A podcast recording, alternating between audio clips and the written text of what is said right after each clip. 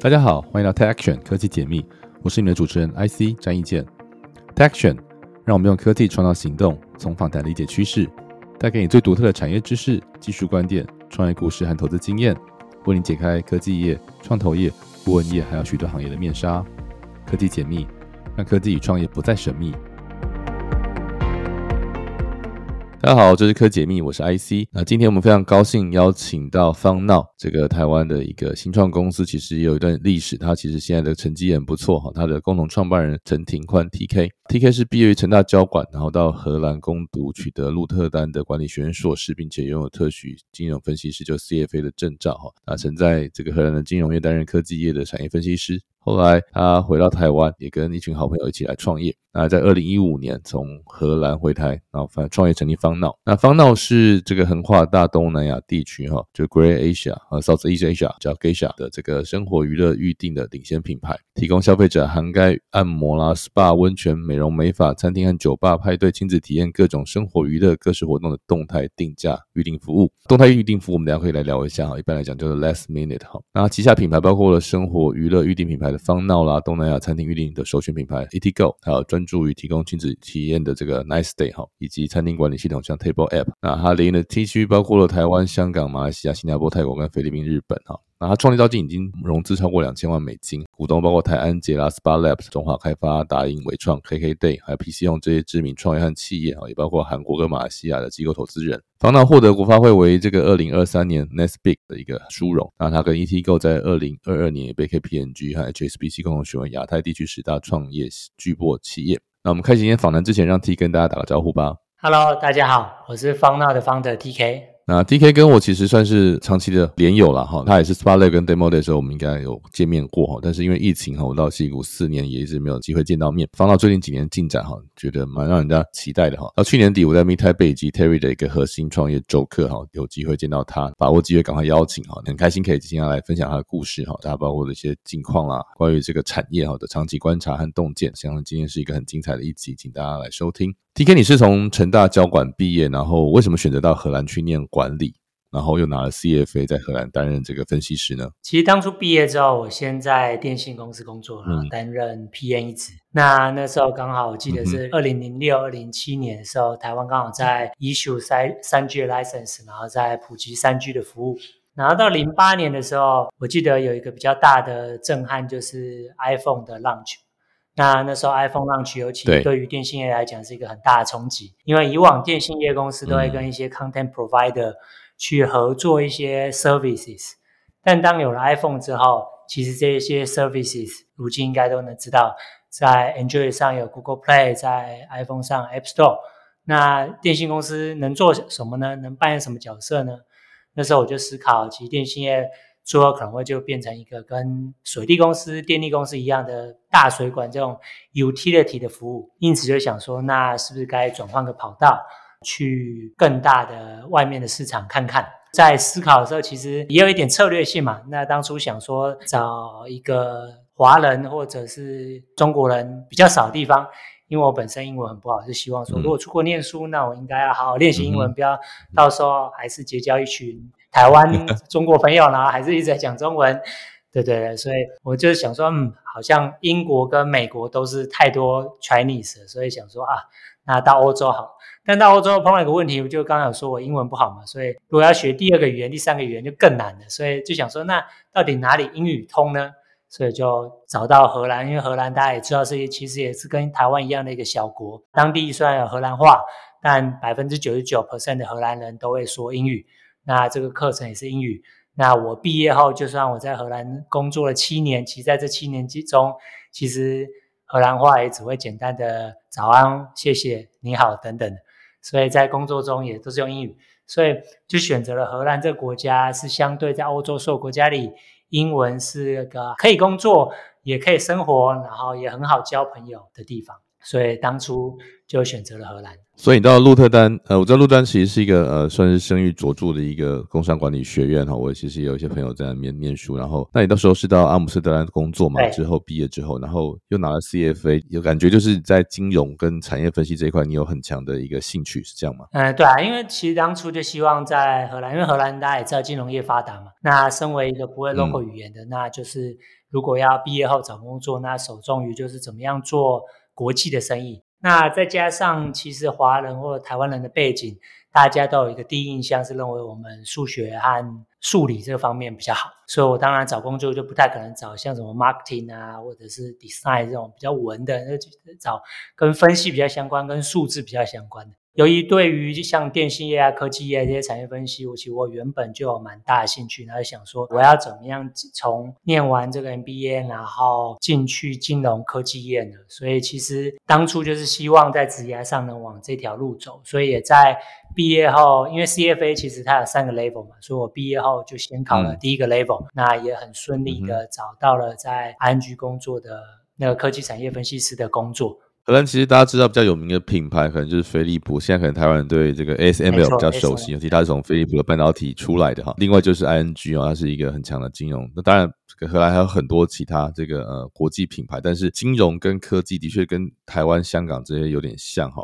你那时候在荷兰工作七年，有什么样的感觉？然后为什么打算回台湾来创业呢？其实我觉得在荷兰工作是我人生一个很好的体验，也学到非常多。就在荷兰工作后，你就会发现荷兰的企业文化跟台湾很不一样。荷兰是一个很扁平的企业文化，鼓励你。主动的 initial idea，主动的发言，而且是 ING 这么大的公司哎，对，尤其是 ING 这么大，而且还是金融科技业，不是个新创，嗯，是个对。算传统的产业，全世界排名很前面的很大的一个金融公司。对啊，那还是很鼓励发言，甚至 CIO 啊，甚至 VP level 就很鼓励你直接跟他约时间，跟他聊，跟他 approach 你的 idea，那也非常鼓励当者嘛，就是比如说我做了一家。呃，我想投资 TSMC 做了这个 call 之后，我就可以自己来负责去游说方 manager 应该 locate 多少钱，跟他们 update，也会很顺利的成为你年度考核一件很重要的东西。所以我认为在荷兰的工作让我学习一个一个就是怎么样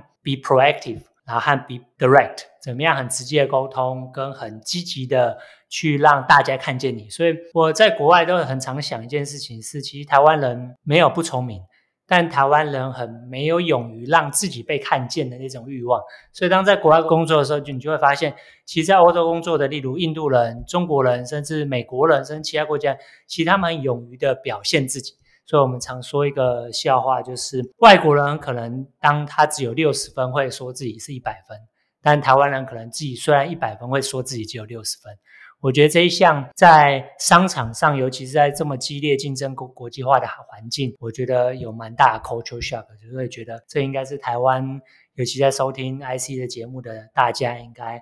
怎么反思，然后怎么样多表现自己的能力和才能，不是说要骄傲或夸大，而是当你自己的声音要如如何被世界看见或被世界听见，我觉得这是一个蛮重要的一环的。什么情境下你们想到创业这件事情？然后当然就是在呃，刚才说零八年对不对？然后你到荷兰去呢，当然也是 iPhone 出现的后面。对。到什么时间点你觉得你准备好要创业，或者说你是因为什么事件啊，或者是什么样的情境让你觉得 OK 可以开始创业？这个或是这是一股冲动？其实。这个有几个因缘际会啊，就是在大环境下，我在二零一三年、二零一四年，因为我们每年，呃，我负责科技产业嘛，那大家也知道，新兴市场科技产业有七八十 percent 的权重都在亚洲，尤其是中国、韩国、台湾，每年大概都有一到两次的 road trip 去这些亚洲国家拜访这些公司，然后看看近况啊、策略啊，然后评判一下它跟现在股价应该要。买进还是卖出？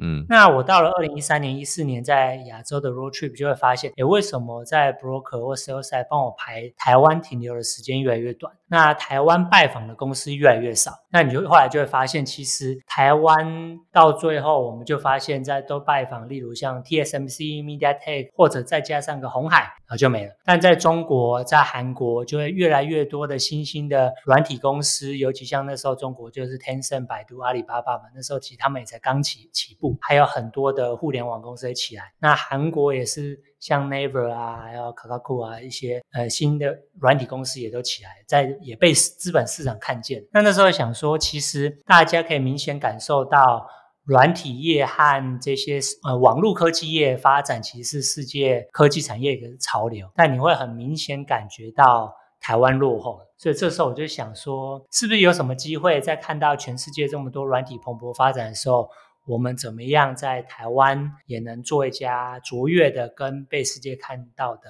软体公司？所以这是。那时候有发想，一直在跟伙伴讨论，我们是不是该来创业？但真的让我们有这个起心动念，是在二零一四年年底，就是我们在大概二零一四年圣诞节左右，一群朋友就在吃饭喝酒，然后我们那时候。发现有一个自己的不便，就我们是一个很 spontaneous 一群人，然后喜欢到处去旅游，然后到个地方再决定到底要去哪里玩、吃什么餐厅、看什么，就是比较没有计划性的，可以这么说。又很 benefit 到当时很盛行，例如 last minute 的机票，你可以在最后一天买一个，例如十磅的机票，就可以从鹿特丹飞到伦敦，或从荷兰的 Eindhoven 飞到布拉格，只要二十欧。等等，last minute 这个 idea 跟 spontaneous travel 让我们兴起，觉得哎，这个 model 好像不错哎，为什么亚洲都没有？那其实我们做了一下一点点功课，其实做非常少的功课，就发现其实嗯，美国还蛮多的，像美国的百老汇在纽约就很多 last minute ticket。那美国的像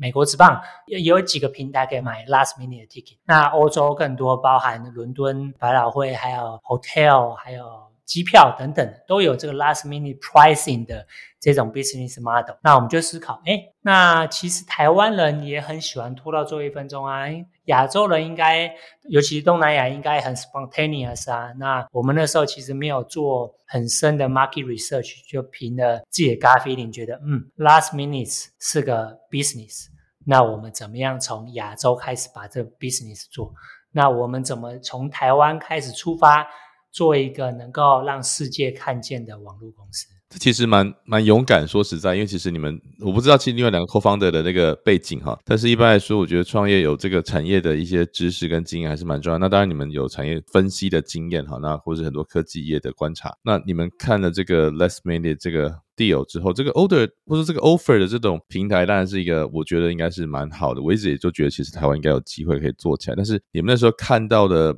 初步研究发现没有人做，那你觉得没有人做是因为市场规模，还是因为技术，或是其实有人做但没有做成功哈？或这方面的想法，或者说他可能这毕竟是个平台生意嘛，平台总是有供应商哈跟这个消费者。那呃，你觉得这两边对你们那时候来说，你们从哪边开始切入？其实 IC 问我这个问题，也是我刚回台湾创业。那我一回台湾创业也会拜访 VC 嘛，就想一下看一下 VC 的看法。VC 大家问我第一个问题就说，idea 很好。应该很多人做吧，那我就说 没有哎，台湾真的没人做哎。他说真的没有，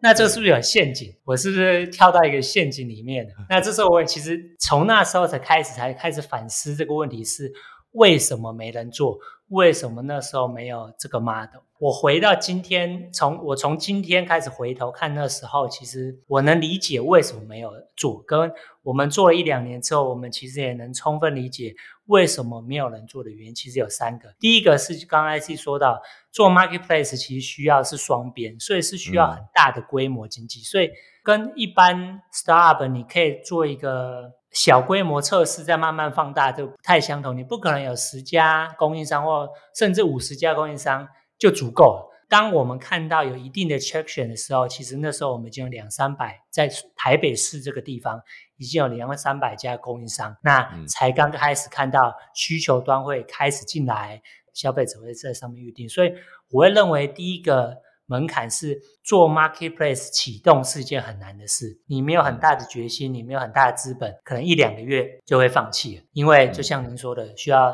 就是像像先生鸡还先生蛋，但你同时有一边也不行。当你有很多的供应商，你没有流量，那供应商很快就觉得没成效就退出了。那你导一堆 user 进来，看到没有很多供应商，那他们自动卸载。所以我觉得这是第一个我们认为比较大的阻碍。那第二个我们看到的是，是其实我们一开始进入的时候，因为 last minute 嘛，你要 secure order，所以我们把 payment 的这个步骤做在 app 上。那在二零一五年的时候，尤其在台湾，其实 payment 在 app 上是一个非常不 popular 的做法，让我们的转换率变很低，因为当时没有 Apple Pay，也没有 Line Pay 这种 e-wallet，那你要说服消费者把 credit card 放到你的 App，啊，你 App 又是个名不经传的 App，那这个是一个非常大的信任门槛。我们认为这个也是一个为什么没有 last minute pricing 跟国外很同步，或者是没有这样的 business model，尤其台湾跟东南亚这个 payment online payment 的 penetration rate 在当时没有那么的快。那最后一个，我觉得当然就是技术了，因为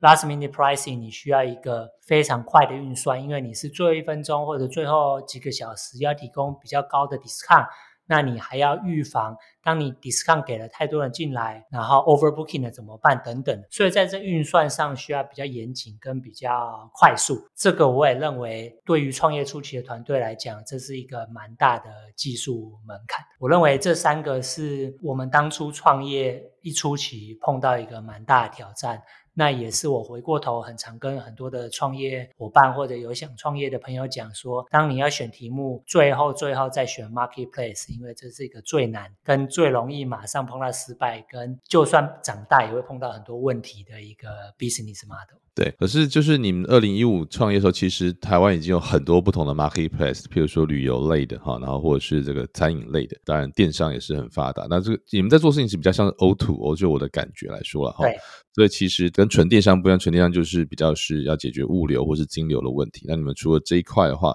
物流不用碰，但是你们要碰的可能就是跟商家的沟通啊，或者我们讲地面啊，这是比较比较多陆军的事情。对。所以你们的 co 方的组成。对这方面有什么样的一个帮助，或者是你们在台湾？那你又从国外待了七年回台湾，那在当中，你觉得你这七年的经验，或是你们 co-founder 的背景，对于你们切入啊特定的这个商家啊，或者你们最后选择了这个商家的业种，有什么样的一个 insight，或是你们在前面的这个尝试，让我们找到什么样的一个切入的角度？嗯，我觉得我们四位 co-founder 我们都在欧洲认识，其实我们四个都在国外工作待了蛮长一段时间。对，所以回台湾其实有点人生不地不熟，对啊的感觉，可以想象。但我觉得好处就是我们从国外回来，所以一起创业的这个初始团队，其实大家都可以沟通的很顺畅，而且很能很直接的沟通。就是我们也把荷兰那一块，你有什么事情，不管我是 co 方的，还是你只是 BD，我们大家都可以很直接的沟通，啊，直接的快速解决问题。所以。我认为在初期就是碰到一个店家，当店家反馈我们怎么样能够解决店家问题或解决业务端问题，我觉得我们在这一块调整非常快。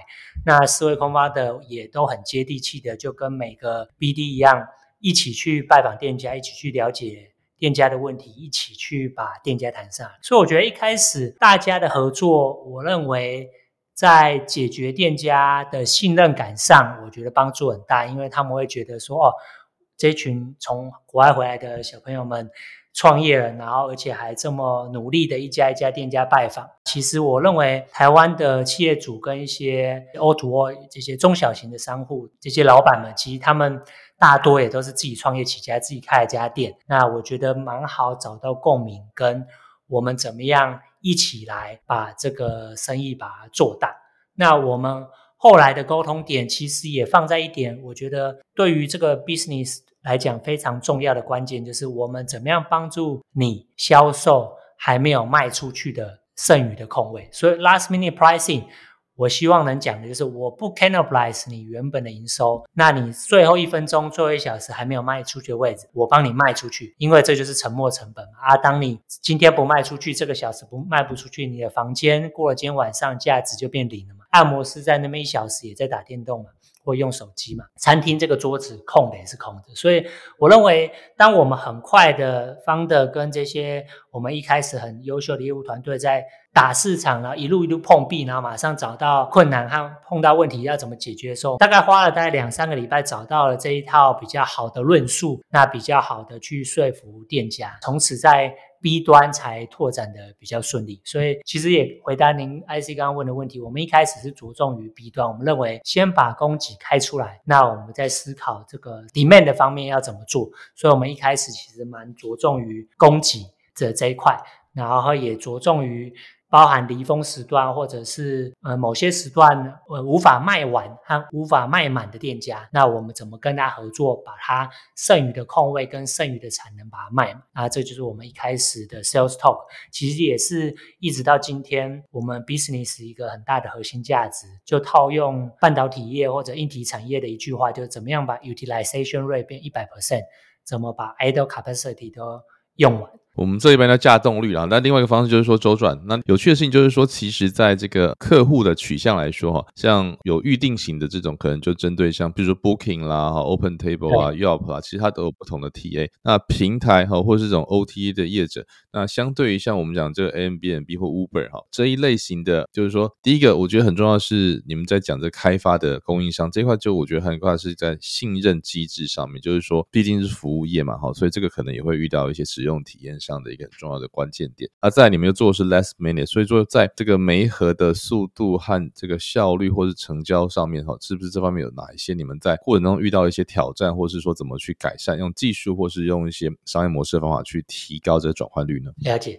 其实刚刚艾你说到一个真的很大关键，第一点就是真的是信任，因为我们是平台嘛，所以消费者付钱会先在我们手上，所以其实一开始碰到店家很大的一个门槛就是我们会不会倒闭，会不会他服务了这么多。多消费者月底收不到我们的钱，所以信任的确是一个蛮大的问题。而且那时候我也跟大家分享个笑话，就是我去拜访一些比较大的饭店或者连锁饭店，那对方都会先问我第一个问题是。请问一下，你的爸爸是谁？您的父亲是谁？第一次被问到这个问题，我还在思考为什么他问我这个问题。我父亲是谁？我爸爸在做什么？跟这个 business 有什么关系呢？那后来才知道，他想打听我们有没有什么背景啊，家里可能是什么银行啊，或者什么有比较好的 backup，那或 support。然后他才比较愿意跟我们合作，所以我认为的确啊，这个我觉得一开始这一块信任感真的是一个蛮大问题。那还好，我们能先打下一些比较头部的店家，然后用头部的店家做 reference，说哎，这些明星的店家或好的店家都愿意跟我们合作，代表我们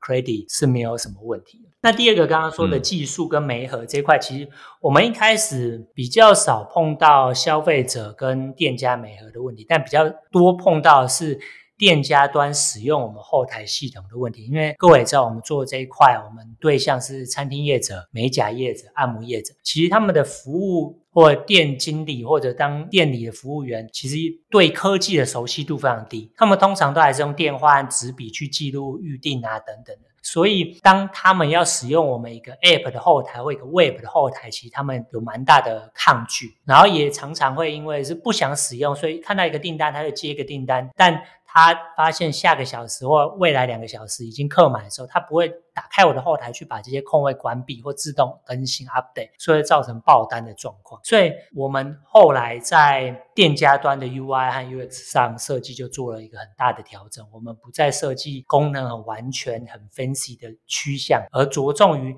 怎么样让这些人按一两个按钮就可以达到他的目的。例如，我们就把一个我们叫做暂停键，就按暂停，嗯，未来三小时，OK。就暂停未来三小时，所有的空位都暂停，或暂停哪一天就直接暂停，或者是有新订单，就只要两到三步，然后按钮做的非常大，然后非常显眼，然后以 UI UX 的 profession 来说，其实没有那么好看或那么绚丽。但我们后来发现，其实怎么样降低 merchant 端使用我们后台的阻碍，这个 entry barrier 其实是。我们这个 business model 要克服的第一个坎，当我们第一个版本设计出来，发现店家的使用率跟上手度没有那么高，我们要花两三个月去更新另外一版出来，那才慢慢的克服了这些问题。OK，所以其实我想你们应该经历蛮多这个不断的 iteration 修正的过程。那你觉得你们什么时候认为自己达到了 PMF，就是 Product Market Fit，就是说你们觉得你们的这个市场已经接受了你们哈？嗯。然后有没有其他的竞争者，或是你们的速度如何比人家快这样子？我一直跟团队说，其实当一天有一张订单的时候，我们就已经到一个一个 level。当到了一张订单，就很快可以到十张订单。也在这里先插播，跟大家讲一个小笑话，就是当我们 App 刚 launch 的时候，我们原本以为哦，我 App 上了那个 App Store 就会很多人下载，然后就开始很多人用。然后我们就在后台上面等了一天，就发现哎，没有半个订单。然后大概到三到五天后，才有第一个订单出现。全体都很雀跃，哇，终于有第一个订单，然后都拍手鼓掌。然后后来就是大概每一天可能会有一个订单、两个订单，然后这时候有人就觉得哇，这样鼓舞大家很好，是不是应该装装个那个警报器？就是有一种台湾可以买到 USB 插进去，当你有一个订单来，它就会叫“嗡一嗡一嗡一”，第二个订单“嗡一嗡一嗡一”。然后当到了第大概第二个月、第三个月之后，我们每天大概就有二三十个订单，我就想说，哦，还好我们没有 implement 这件事，不然我们办公室就吵死了，就一直“嗡一嗡一嗡一嗡一嗡一”。但的确，我觉得我们大概到每一天大概可以有一百张订单，然后只要是新加入的店家，可能两到三天就会有第一张订单出现。我就认为其实差不多了，我们应该要找到那个需求所在，那只是看我们要怎么样把它放大。这个是我在评判的一个点，就是也跟很多新创朋友讲，你怎么样能够到每一天。在不做广告下，靠自然流量能到一定的订单数，我觉得这个是一个蛮重要的指标。不靠广告，不靠补贴，哪会有？比如说每天十张或每天一百张，定定一个集聚，那我会认为这是一个 product market fit。然后从此我们才开始怎么把开口扩大，怎么把转换率变好，我们再开始转换。那至于说竞争者，其实我们在创业第二年开始，其实有蛮多竞争者就进去了，包含背后是非常大的集团的子品牌，然后还有国际。的平台的子品牌都进来，其实当进来的时候，我们团队其实也会蛮慌的。哇，他们背后都是这么几千亿的大公司，那成立的品牌会不会砸很多钱在上面？或者一开始就有三四十个人的团队，那我们怎么跟他竞争等等？后来事实证明，其实这些竞争品牌大概经营了一年，最多两年，那就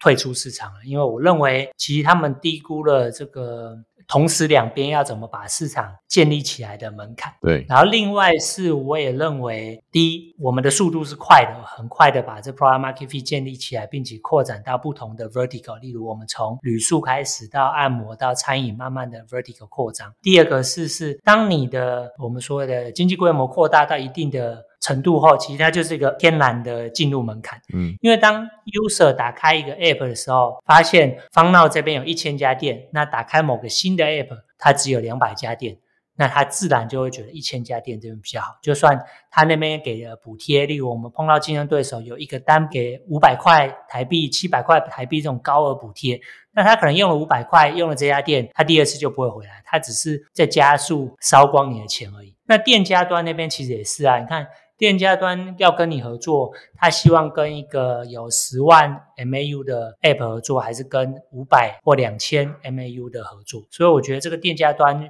取舍也会看消费者端到底有多大。对，那另外一点是，其实我认为 O to O 跟电商有点不太一样，就是供应商可以跟多个电商平台合作，比较没有什么障碍。一个笔记型电脑的供应商，它可以同时出货给三到五家电商公司，那它可以用自己一个库存管理或者。它的货仓去发货都没问题，但做 O to O 这块其实蛮难的，因为对于一个店家来说，它就是十张 table 或者四个按摩师或二十个房间，那它怎么样能够同时操控两到三个平台的后台？其实真的超难的，因为你看嘛，刚开始我说光操控我一个后台就很难了，他怎么会发现我放到一张订单进来之后，他还要去 block 或 key in 或改变其他的供应商的后台？那根本就是不可能，所以到时候。店家就会放弃，他只会选择一到两个这种每天固定带来一定订单的后台。所以我觉得在 O to O 竞争还有很大程度的只有第一名跟第二名的 survive 的 by。所以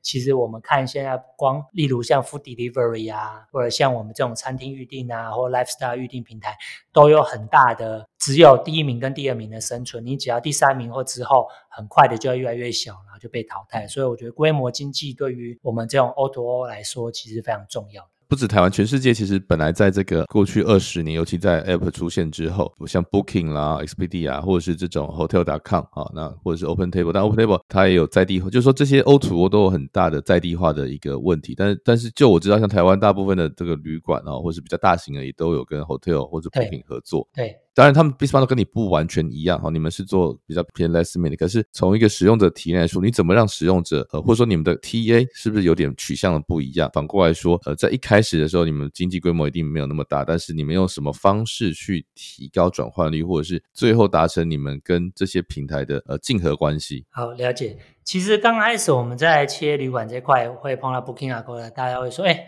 你们又没有 Booking Agoda 那么大，然后你们要抽我一样的 commission，那又要跟你合作，又要多一个后台，对，为什么要跟你合作？”但其实我们也是刚开始，我们很快的反映出来一个 sales talk，就是我们帮助你卖掉今天卖不掉。其实当初我们进市场的时候，Agoda 跟 Booking，你只要过了晚上一定时间后。就算你 user 想订今天晚上的房间是订不到，例如你对。晚上十点你在台北市打开 booking，你马上订的 default 就是选择明天的房间，你订不到今天晚上的房间，我就说你看 booking 啊 Agoda 这些反正就是以旅客为主嘛，那旅客反正就有计划性，也很难 last minute booking 啊，但我们是以 local 消费者为主。那我们的 last minute 需求强劲，所以当你在 T 减一，就是几天以前，你从 Booking、Agoda 这些大平台卖不出去，早上你就看还有几件没卖出去，你就在我放到这边 Key in 上架，那我来帮你卖。所以我们做一个区隔，就是我帮你卖当天卖不去的房间开始。所以其实我们是从当天的这个 inventory 起家，直到现在才慢慢从一天变成七天。有些饭店跟有些供应商给我们卖三十天的房间，所以也是这样一步一步慢慢把它拉长。那对于 TA 来讲，我其实我们开始锁定的，我们当然不会想跟这些不跟阿高打这些大平台竞争。那我们锁定的就是 local 的消费族群。嗯，我们主打是我当天晚上在外面住宿，我找不到饭店了，那我打开方闹，我可以马上的找到，而且就在附近，那几个按钮就可以，我不用给你几百家的饭店选择，我也不用给你太多的设施啊规格的介绍，因为在晚上九点十点，只是想在外面找个过夜地方，所以你需要一个。快速快捷的预定行为，所以我们一开始强调的 value proposition 就是给大家一个非常 reliable 的 booking experience 和比较 easy 的 booking experience，这是我们我们强调。所以其实，在 B 端跟 C 端，我们针对于 last minute 这个 pricing 的策略，对于 B 端的诉求就是卖帮你卖掉今天卖不出去的。那对于 C 端的诉求就是，当你临时或者想找现在要住宿，然后我可以很快的帮你找到。附近还有位置，而且你绝对不会买贵的住宿的预订管道。那其实我们进去在这个市场之后，我们就会发现，其实每天晚上大概十点半、十一点之后，就会看到我们订单非常多。那我们后来也发现几个区域，尤其是在高铁站附近，例如南港，嗯，或台北站附近的十点半、十一点，就会突然涌入大量的订单。那我们后来去比对，就发现，通常一般的消费者只要搭不上末班的高铁，例如台北回不去台中，台北回不去台南。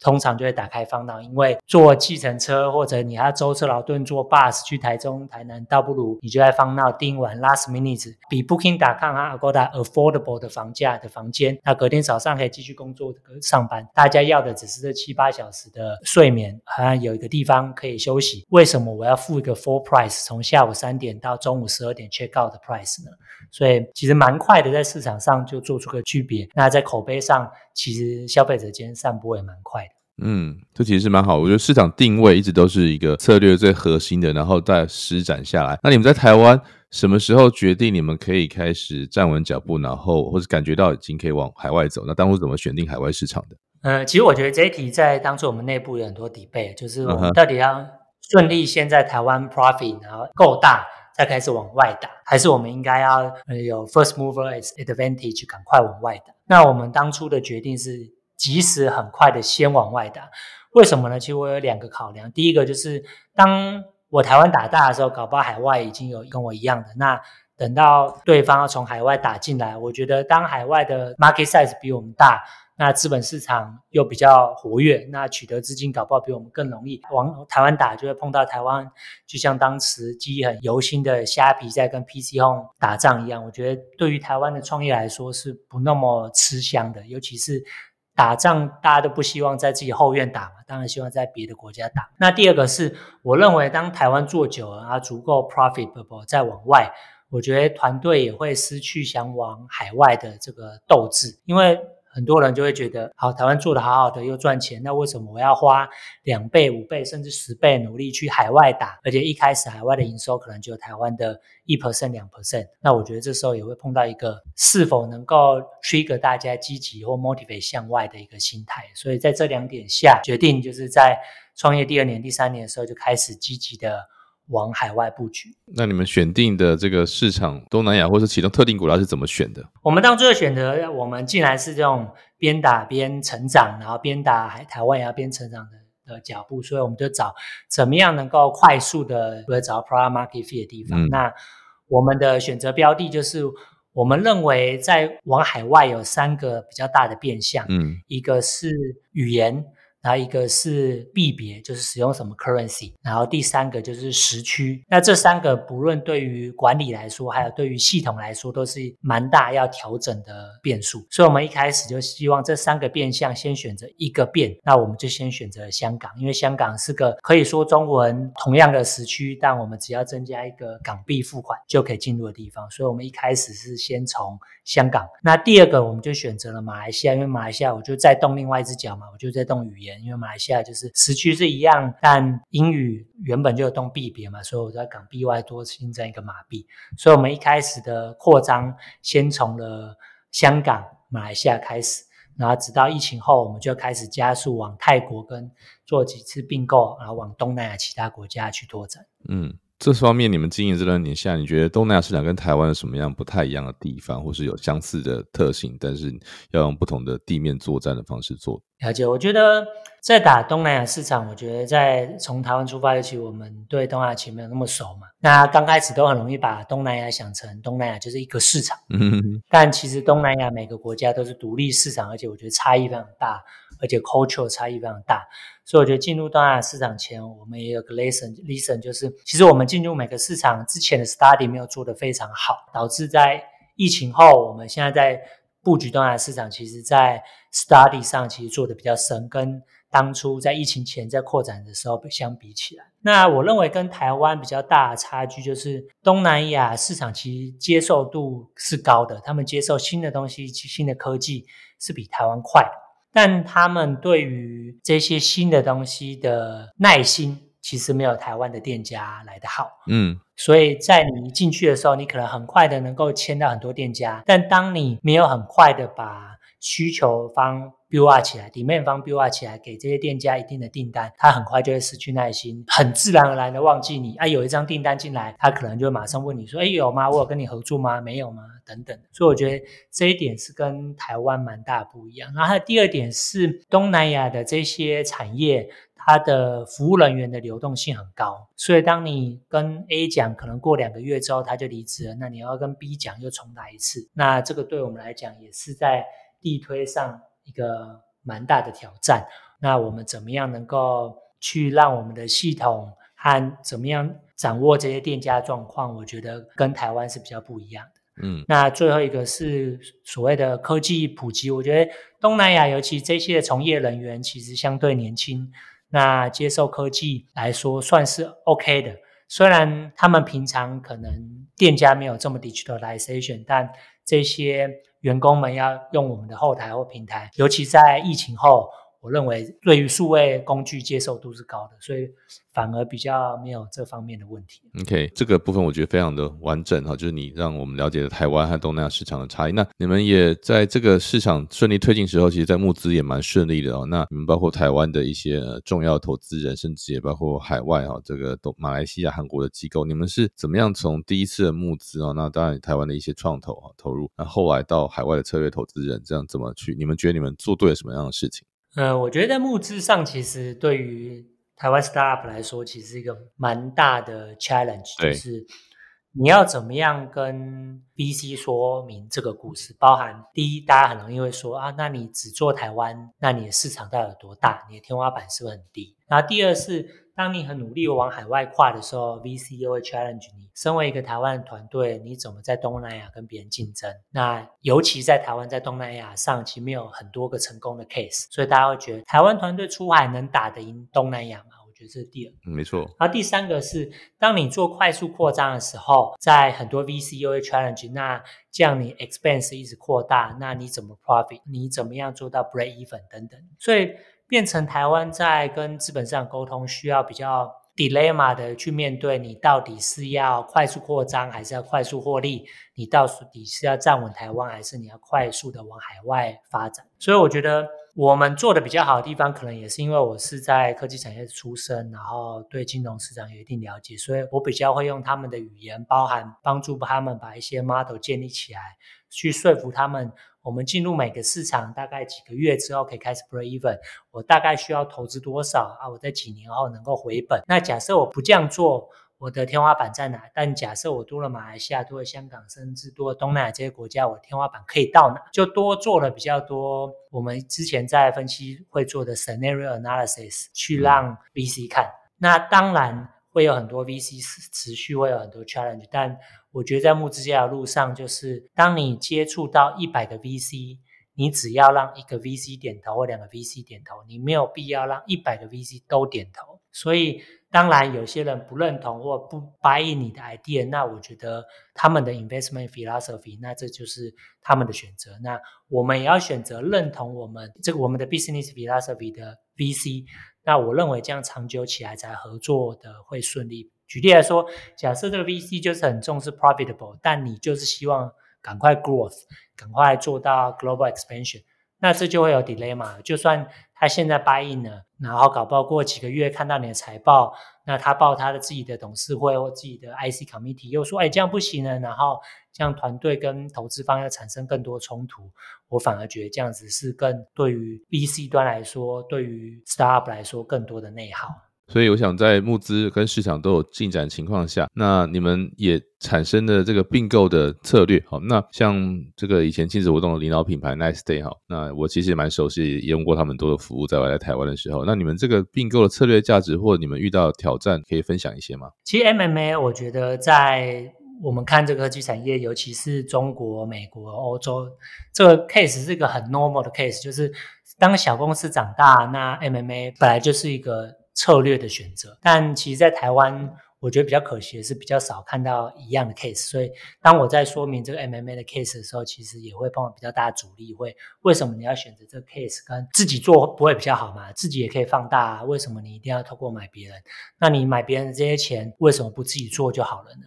但我觉得这个策略，其实大家在说新创应该自己做还是做 MMA 的时候，大家在衡量的时候都很少考虑到一个叫做时间的价值。嗯，其实做 MMA 的目的就是为要为了要缩短时间，跟快速达到一定的经济规模，跟呃市场扩张。所以，如果你少考虑到时间来说，好，假设我花三百万美金买了一家公司，那当然你花三百万美金也可以做成一样的规模，但可能是两年后。你有没有考虑到这两年对你来说的时间成本是什么？跟我现在三百万美金进去，我 day one 就可以达到的经济规模是什么？我觉得这一点是大家比较没有考虑到的。那对我来说，我认为在做网络生意来讲，经济规模就是一切。我们怎么样把开口 top line 说我们所谓的营收扩大，这是这个公司是否能够获利，跟呢是否得到第一名或第二名的市场这个竞争的领先地位，我觉得一个蛮重要的关键。所以我在收购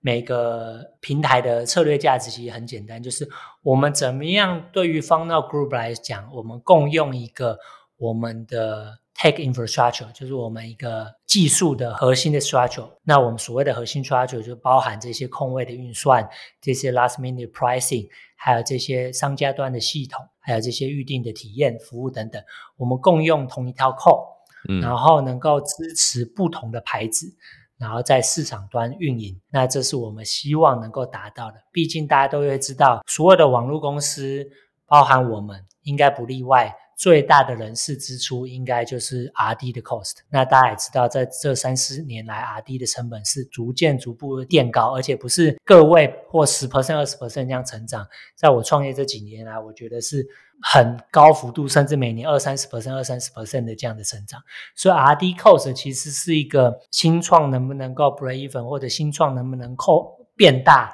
的一个很大的 bottleneck。所以我希望能够透过共用平台的模式，在这个平台上长出更多的服务，这些服务创造更多的价值呢？这些价值能够支撑我的 R D cost，让我的 R D cost 能够 adjustable，让我投入个更多的 R D 研发，然后创造更多的竞争优势，造成一个很好的飞轮效应的循环。这是我希望对资本市场来说，对我们内部来说，做一个很好的故事，就是怎么样提高 revenue。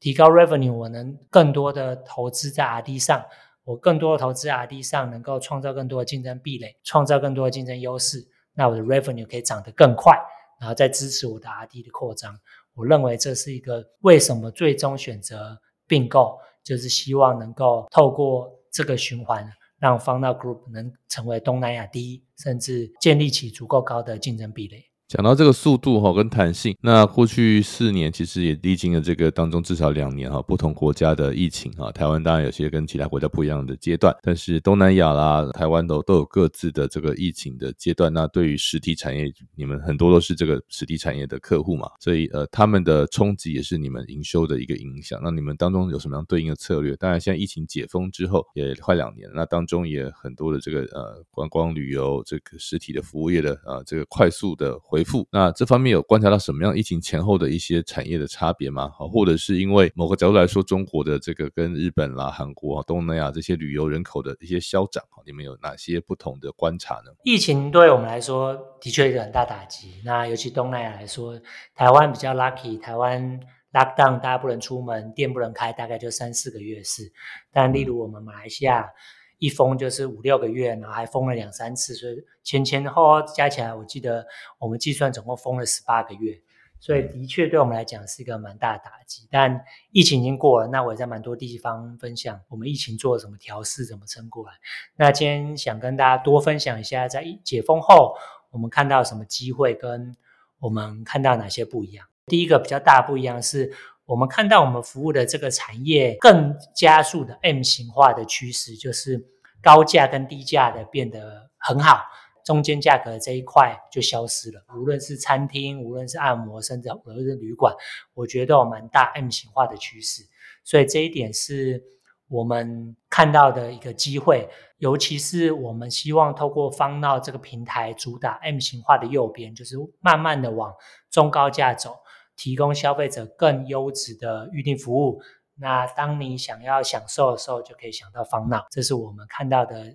机会跟做些调整。原本我们比较锁定 middle class 这一层，但我们现在慢慢往 mid to high end class 这一块走。所以你会发现，我们上面越来越多高档的 spa，或者是米其林餐厅等等的，不论在台湾在海外都一样。所以这是我们看到的第一个趋势。第二个趋势是我们看到，其实，在东南亚市场的机会，就是他们的数位化脚步加快的非常快，尤其是疫情化前，对大家都会觉得说，哦，大家预定啊，来我的店里付现金就好了，啊，所有的消费都是现金啊。那疫情后，再也不会想付现金或者什么 pay on delivery 这种事情，都是线上支付。E wallet 或即时的银行转账，这种都对他们来讲都是非常普及与简单的事。所以，我们发现，在疫情后，包含的菲律宾、泰国、马来西亚这些国家发展中国家，我们在推服务进去碰到的阻碍真的非常小。然后大家都会马上觉得，嗯，没错，的确就要数位化，的确就是要用这些线上销售工具。我相信，疫情的这两三年期间，他们大大的领悟到。不论是 food delivery 啊，或各样的数位，觉得数位化是必备的跟必然的趋势。我觉得疫情加速了这个学习曲线，跟缩短了这个东南亚数位化的发展。所以第二个是我们看到非常好的机会，所以也鼓励大家，如果要往东南亚走，我认为现在是一个非常好的趋势。那第三个就是我们认为在东南亚的消费上，在疫情后虽然有一段时间是比较报复性的消费，所以消费金额很高，但在最近六到十二个月，你明显能感受到，在消费其实有有疲软，所以其实消费的强度没有那么好。那你也会感受到经济其实没有那么的好，经济有在衰退。所以其实，在这一块能够回扣到我们这种 last minute pricing，或者我们并购这 ETGO，它的比较是 off peak 的 big discount 或 EO management 的 pricing strategy，我觉得是有受惠的，因为大家每花一分钱。还希望这一分钱花的值得嘛？那透过 last minute pricing，它有一些折扣，或者透过 ETGO 在 off peak hours 会有一些甚至 fifty percent 这种半价的折扣，对于消费者来讲是需要的。所以在疫情后，我们有一段时间是店家 offer 这种比较大折扣的比例变少了，因为他们可能生意很好。但到最近六到十二个月会发现，其实这种比较 big discount 的折扣是越来越大的，而且是比较普遍。所以我认为这第三个是，其实大家也要想到，我认为经济其实没有那么的好。那在 consumer consumption 上，大家消费都还是会比较喜欢我们所谓的 spending smart。那我们怎么透过 last minute pricing 或者 different time based discount 的这种 e o management，让消费者能够有更聪明的选择？这是我们在努力的。嗯，我觉得其实你也把东南亚的局势好看得蛮清楚的。那创业已经快要十年，然后你觉得你当中你们做对的什么事情是你觉得呃最幸运的？那有哪些事情你觉得如果重来一次你可能会调整的？嗯，幸运的事情蛮多诶。我觉得方闹能活到今天，我们所谓的努力其实非常重要，我们也非常努力。但我们也不可否认的，其实我们非常幸运，有很多的关卡都很快的过去。创业到今天，我们。非常 focus，从 day one focus 到现在这个 last minute pricing 的 business model 到现在也都没有变，然后去强调这种 on demand 的 booking experience 到现在也都没有变，然后希望做 lifestyle 的这个 platform 的领先者也没有变，所以。我认为很幸幸运的是，我们没有 pivot 过，所以也让团队包含内部各个部门或者技术、marketing、营运，从 day one 到现在，其实都在一条线在走，没有重新打造重来，或者因为换了 business model 要做了什么比较大的调整。所以这一点，我认为是方闹发展到现在最好的地方。嗯，那至于可以做更好的地方，我觉得也蛮多的，就像。很多 VC 会说，他们很喜欢第二次或第三次的创业家，嗯哼，因为他们有更多的经验嘛。那像我是第一次创业，我们四位都是创业小白，然后第一次创业，所以当然碰到很多创业不知道的事情，例如一开始的呃 cap table 的规划怎么规划，或者是我们募资的策略应该从怎么走，或者 term 应该怎么定。那甚至是我们往海外，是不是应该要先做好更好的 study，再往外走，或者有更好的方法，或其实便宜的方法，也可以做好更多的 market research 等等。那这些其实都到我们三四年后。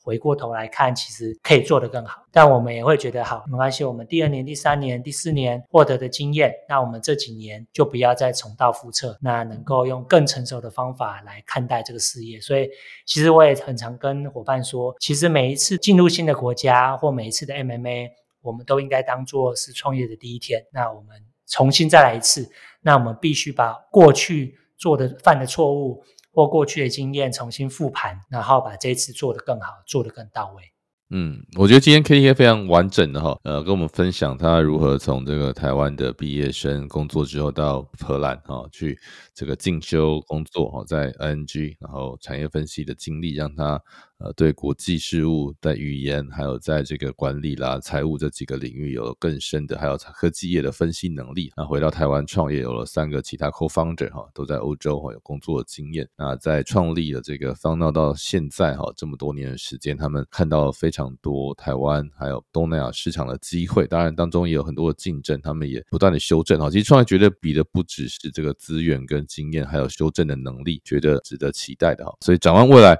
你们觉得接下来最重要的事情是什么？最重要的事情就是我们在这个创业这七年也也做了三次的 MMA。对，那怎么把这个 MMA strategy 做得更好？那，尤其 MMA 最重要的不是于 MMA 并购的当下，而是并购之后怎么创造 synergy，跟怎么样把各个团队整合在一起。尤其是东南亚，当我们除了台湾外，又多了东南亚其他五个国家后，那我们怎么样把这些国家做更有效率的管理，更导入更多数据化的运营，这是最重要的事情。那最近也跟大家分享，其实最大的挑战就怎么样让。我们台湾的团队，大家怎么样跟东南亚的各个国家团队更融合、更了解怎么样跟各个东南亚的团队沟通、配合合作？所以我觉得最重要的事情就是把 synergy 创造出来，然后把东南亚市场站稳。那希望有一天我们能够抬头挺胸，也很骄傲的跟大家说，方闹就是东南亚 lifestyle 的代名词。这是我们最希望能够做到的。好，非常谢谢 T K 今天给我们这么完整的，不管是创业的这个经历啦、心法啦，还有对市场的观点，还有他们接下来哈，他们想要怎么面对具有巨大机会也是很大的挑战的一个 Less Minute 哈东南亚 Lifestyle 的一个平台。我们谢谢 T K，希望以后还有机会跟你好好来聊聊。好，谢谢大家，谢谢 I C，谢谢大家，加油。好，科技解密呢，我们每周都会邀请哈，我们觉得很棒的创业者、管理顾问、投资人，或者是科技工作者来跟我们分享关于科技业还有科技产业的知识和经验。谢谢大家收听，我们下周再见，拜拜，拜拜。